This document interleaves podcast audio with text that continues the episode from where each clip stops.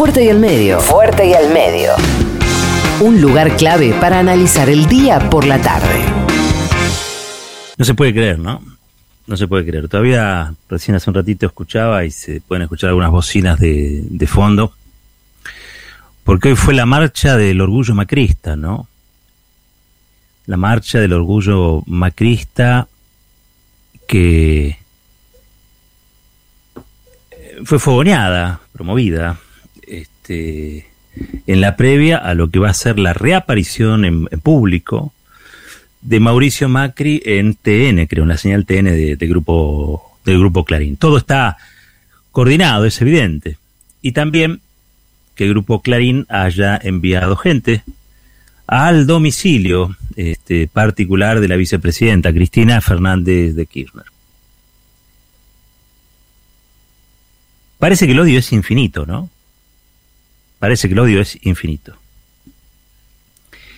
Eh, cuando uno analiza la historia argentina, sabe que el odio viene desde el fondo de la historia.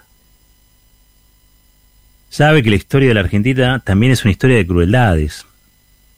Lo asume. Pero es verdad que muchos se han desayunado en los últimos años, ¿no? Para muchos este odio es producto de la grieta que empezó hace 15 minutos y si los rascas un poquito eso que te dicen eso, este termina siendo responsabilidad de Cristina Kirchner, todo. Todo. Es muy injusta la historia reciente con Cristina, es muy injusta.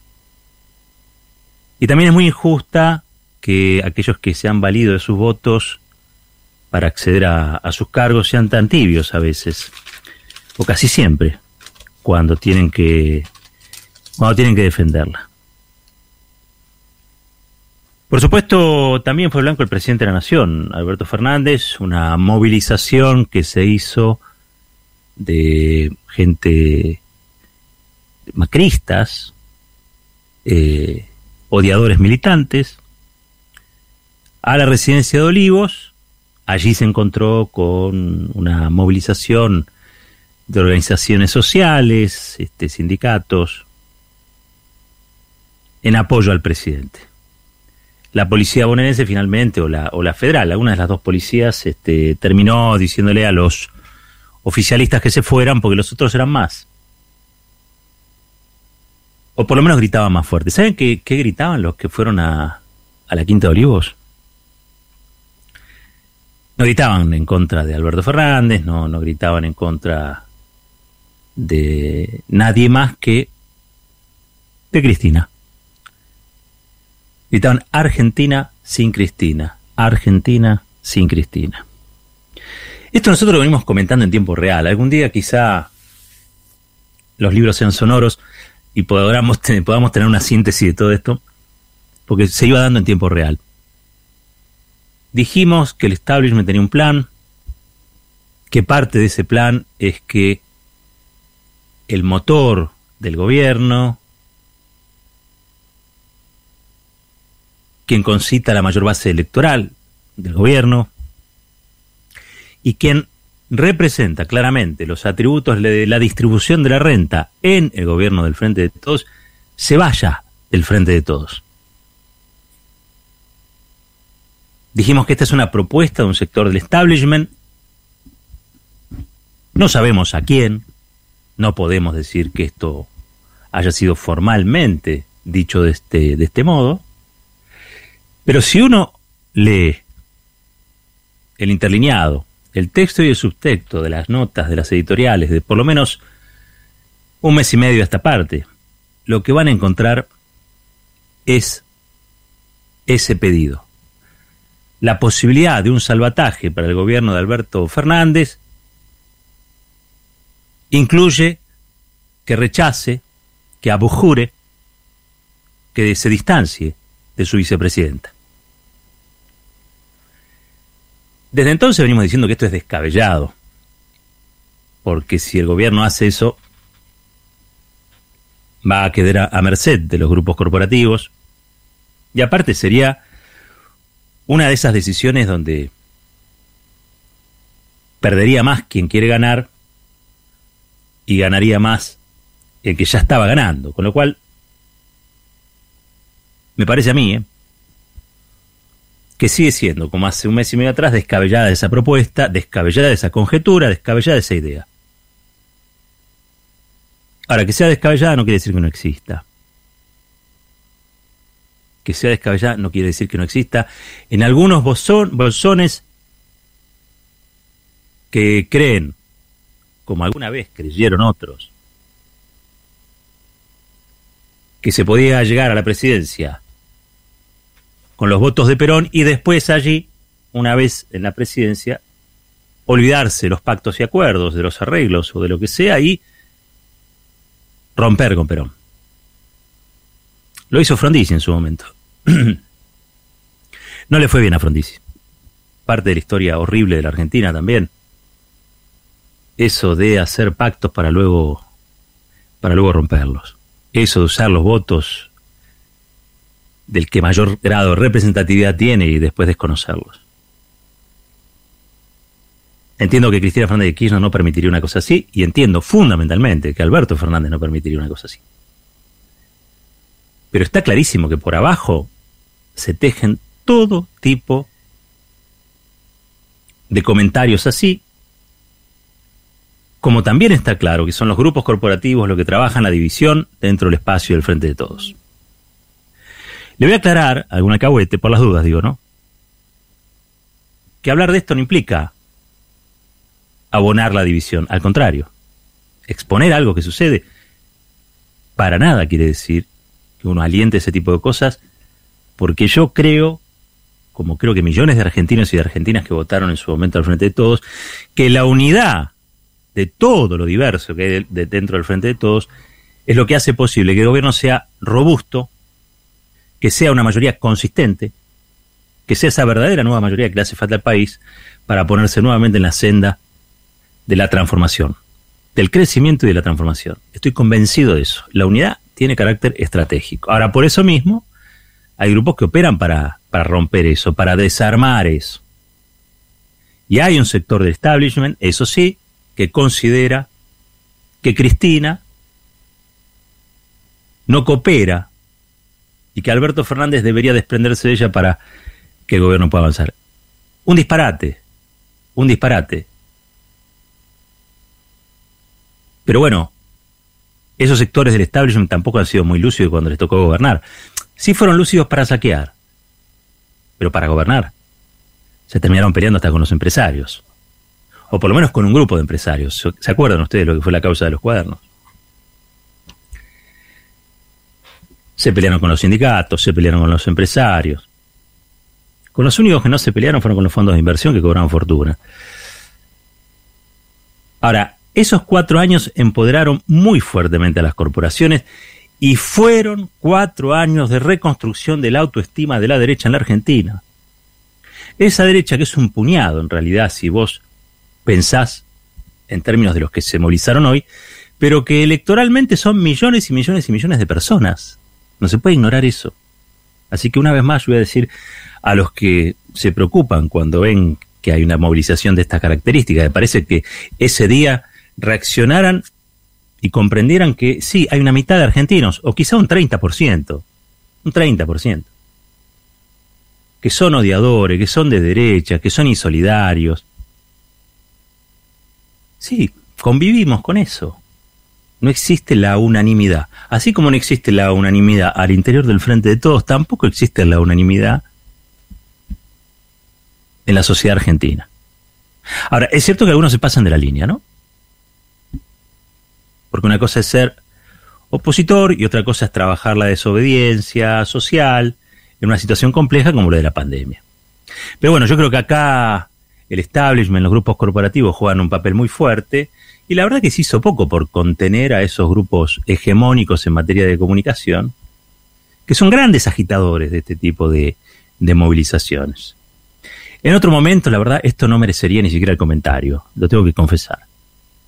Pero como estamos en el marco de una crisis sanitaria y que se junten más de 10 está prohibido, la verdad es que esto que vimos hoy es otra vez y nuevamente un desafío a la salud pública,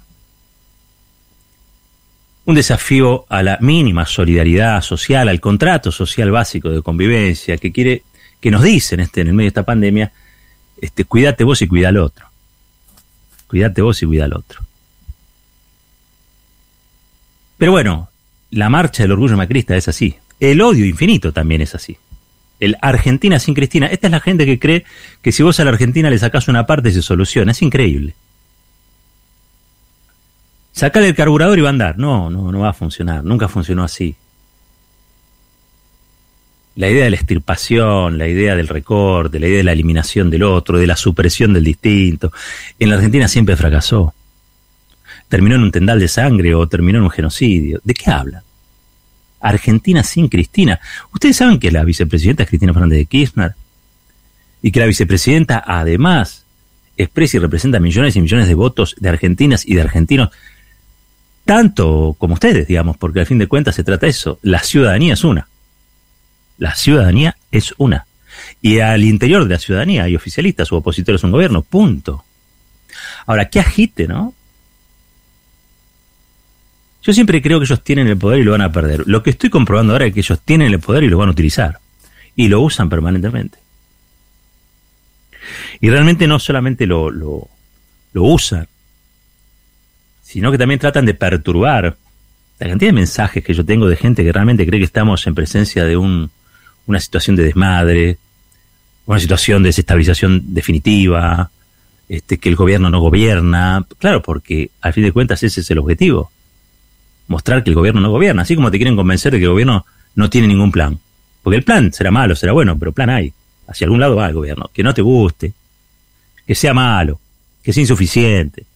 Bueno, es probable. Yo creo que hay algunas cosas que el gobierno no está haciendo bien. Me cuesta decir que está haciendo todo mal, porque no es así.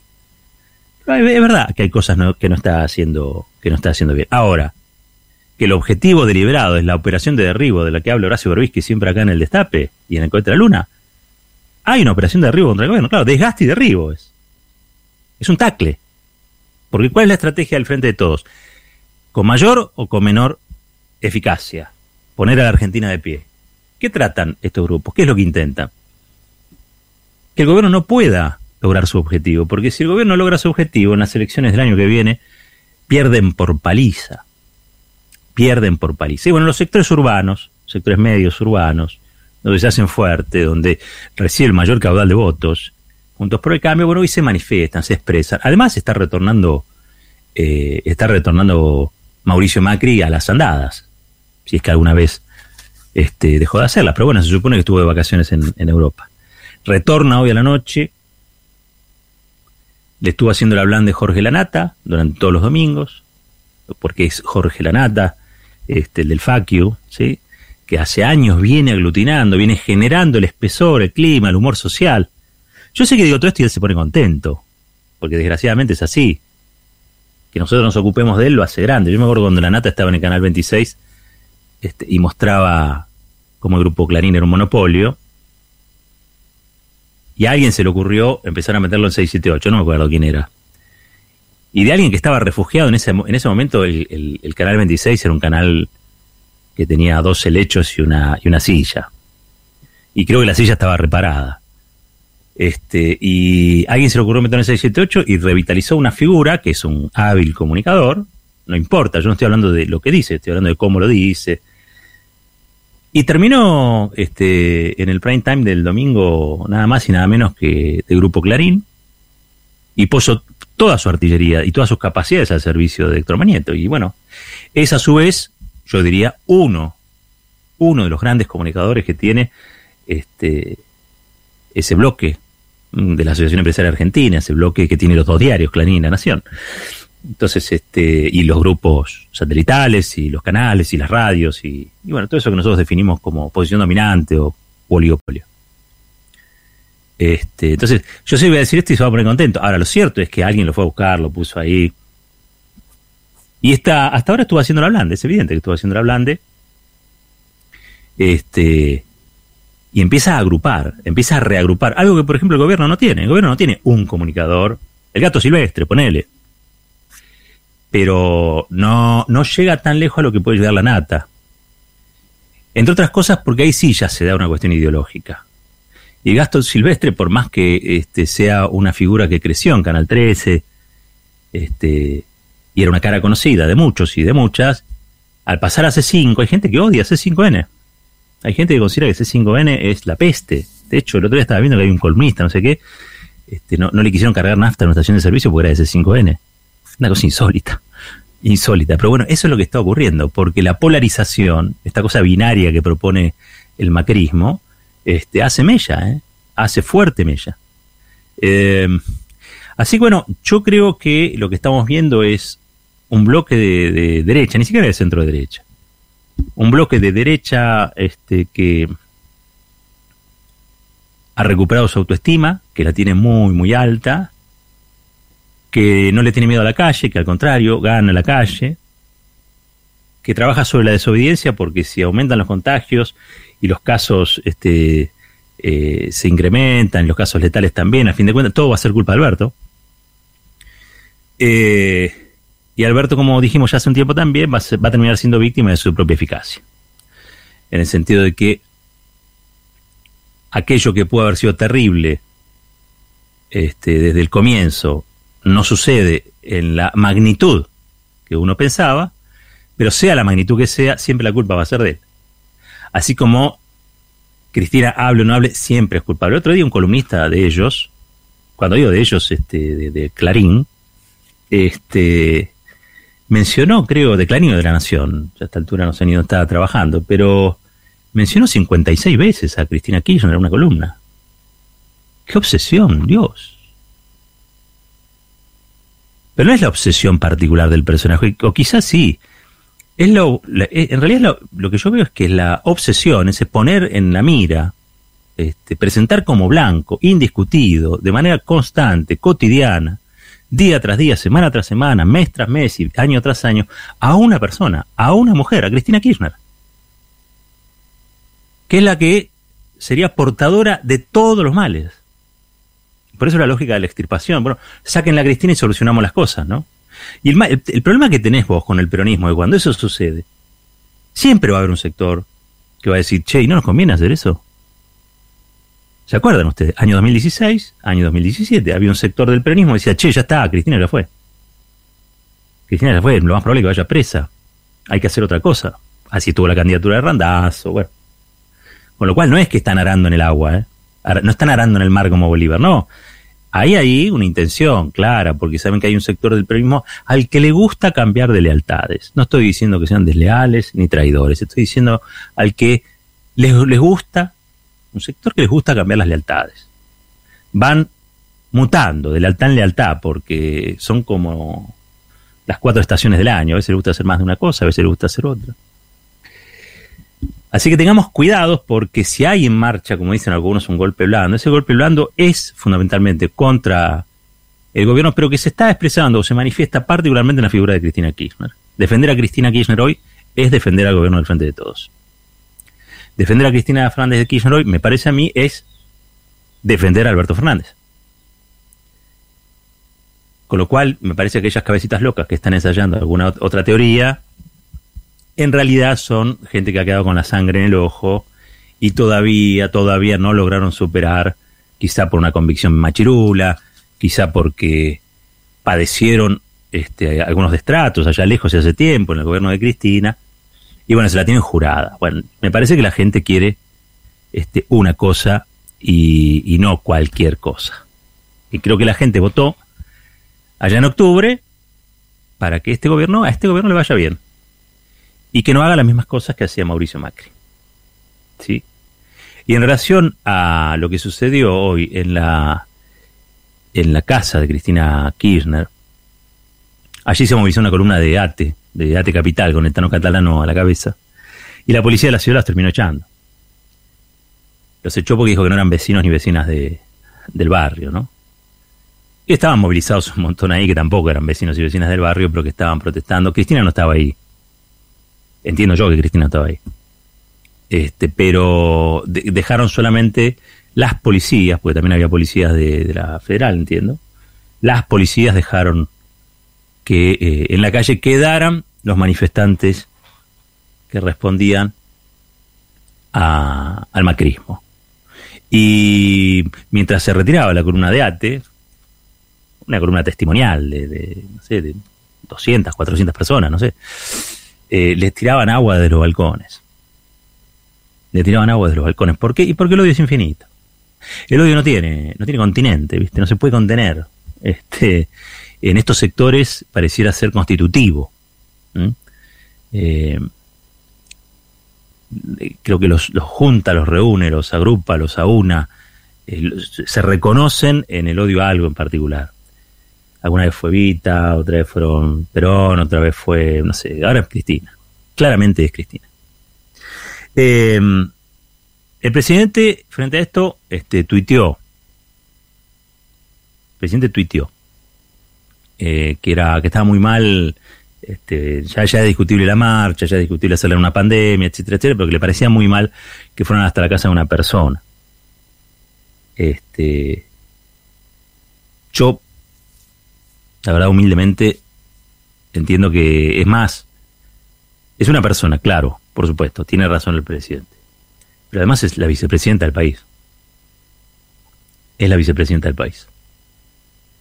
Y acá hay que poner un límite pero un límite que sea acordado incluso en términos políticos, porque acá se hablan, ¿eh? no es que Alberto Fernández no habla con, con este Rodríguez Larreta o con Ritondo, Ritondo no habla con Máximo Kirchner, o Massa no habla con Macri, qué sé yo, yo creo que hablan, no es que creo, sé que hablan, y sé que si quieren se pueden poner de acuerdo. A mí me parece que ya hubo dos escenas muy graves, una, la que fue en Rafaela, ¿no? Que fueron a apretar a un integrante de la Corte Suprema de Justicia como Ricardo Lorenzetti. Y ahora ya, este, desde el Grupo Clarín, incitando a movilizarse hasta la casa particular de Cristina Kirchner aquí en la capital. Creo que son límites que no hay que, no hay que atravesar. Y a la vez creo que si son atravesados, bueno, la dirigencia tiene que, en un gesto de madurez, trabajar para que eso no vuelva a ocurrir nada bueno va a salir de esto. ¿eh? Nada bueno va a salir del odio infinito y nada bueno va a salir de la incitación a, a la desobediencia, a la manifestación bajo consignas que solo saben, no sé, algunos manifestantes o los socaleros de TN, porque la verdad es que hoy, ¿por qué se movilizaron? Yo lo que dije es que cantaba un sector que se movilizó a, se movilizó a la Quinta de Olivo, pero otros estaban por la corte y otros estaban por este el COVID y otros estaban en contra de Soros y otros estaban, qué sé yo, hay de todo. Están los que quieren, los que hacen marcha contra los barbijos. Eh, es difícil, ¿no? Reconocerse también en eso. Pero son de acá, ¿eh? Son de acá. Este, y bueno, fue la marcha del orgullo macrista, la previa, insisto, a lo que va a ser la reaparición de Mauricio Macri en TN. Ojalá que este señor quiera quedar ahí como columnista del canal de noticias y no se le ocurra volver a ser presidente. Esto es fuerte y al medio. La reflexión tiene su tiempo. Fuerte y al medio. Con Roberto Caballero.